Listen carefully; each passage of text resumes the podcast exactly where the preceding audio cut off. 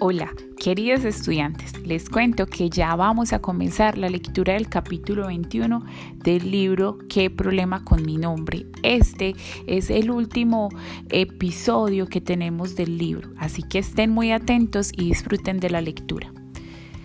El sábado a mediodía sonó el timbre de la puerta. Mamá había dicho que ese día no movería un solo dedo porque todavía no se recuperaba del evento de belleza para todas. Estaba deshecha y permanecía en cama con comprensas de agua tibia en la cabeza y en los pies. Papá había ido al taller porque el Renault 9 no pasaba de primera velocidad y Jero practicaba una nota con los dedos torcidos y sus audífonos de diadema. Por su parte, en su cuarto, mi abuelo tomaba una siesta después de nuestro regreso del parque. A partir de ahora había decidido ir sábados y domingos a visitar a los palomas, a las palomas.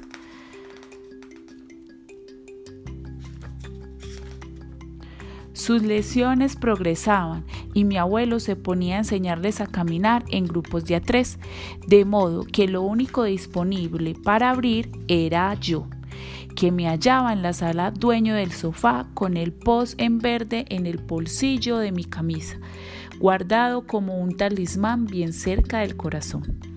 Mientras pasaban los comerciales en la tele, pensaba seriamente en completar mi inventario personal y le daba vueltas al papel con las siete letras de mi casi nombre que decidí conservar por si me era útil alguna vez.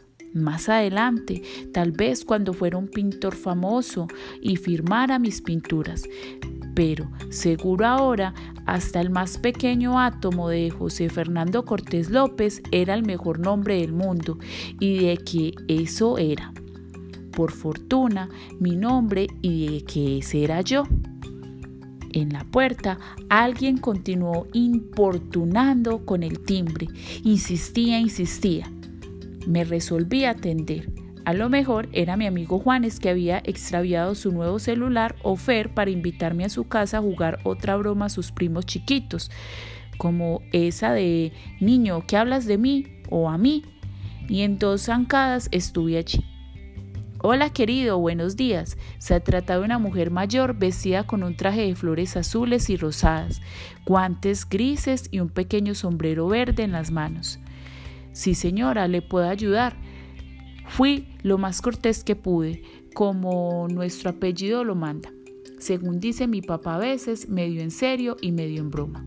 Por supuesto que sí, querido. Estoy buscando a alguien muy especial, dijo ella, tratando de mirar a mis espaldas porque sobre mis hombros como si fuera a entrar de una vez.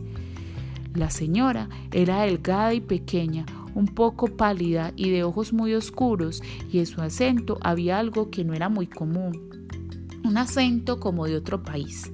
Entonces recordé lo que hacía algunos días me había contado mi abuelo y la reconocí. No tuve duda, la mujer de las postales estaba allí, de pie, tal como él había imaginado. Yo estaba al helado. Alguien, alguien especial, balbuceé. Así es, dijo ella, tratando aún de ojear hacia el interior. Un amigo muy querido al que veo, al que no veo hace mucho tiempo. Ah, sí, el señor José Jerónimo López. Claro, es mi, mi, mi abue. Dije antes de que se fue, me fuera, antes de que se me fuera la voz. Diez segundos después, lo que necesité para despertar de mi alucinación. Ella preguntó, ¿y está tu abuelo entonces, hijo? Todavía, sin poder hablar, dejé la puerta abierta de par en par y corrí disparado hacia el fondo de la casa en busca de mi abuelo. Ta ta ta tan y colorín colorado, este libro se ha acabado. Hasta la próxima, chicos.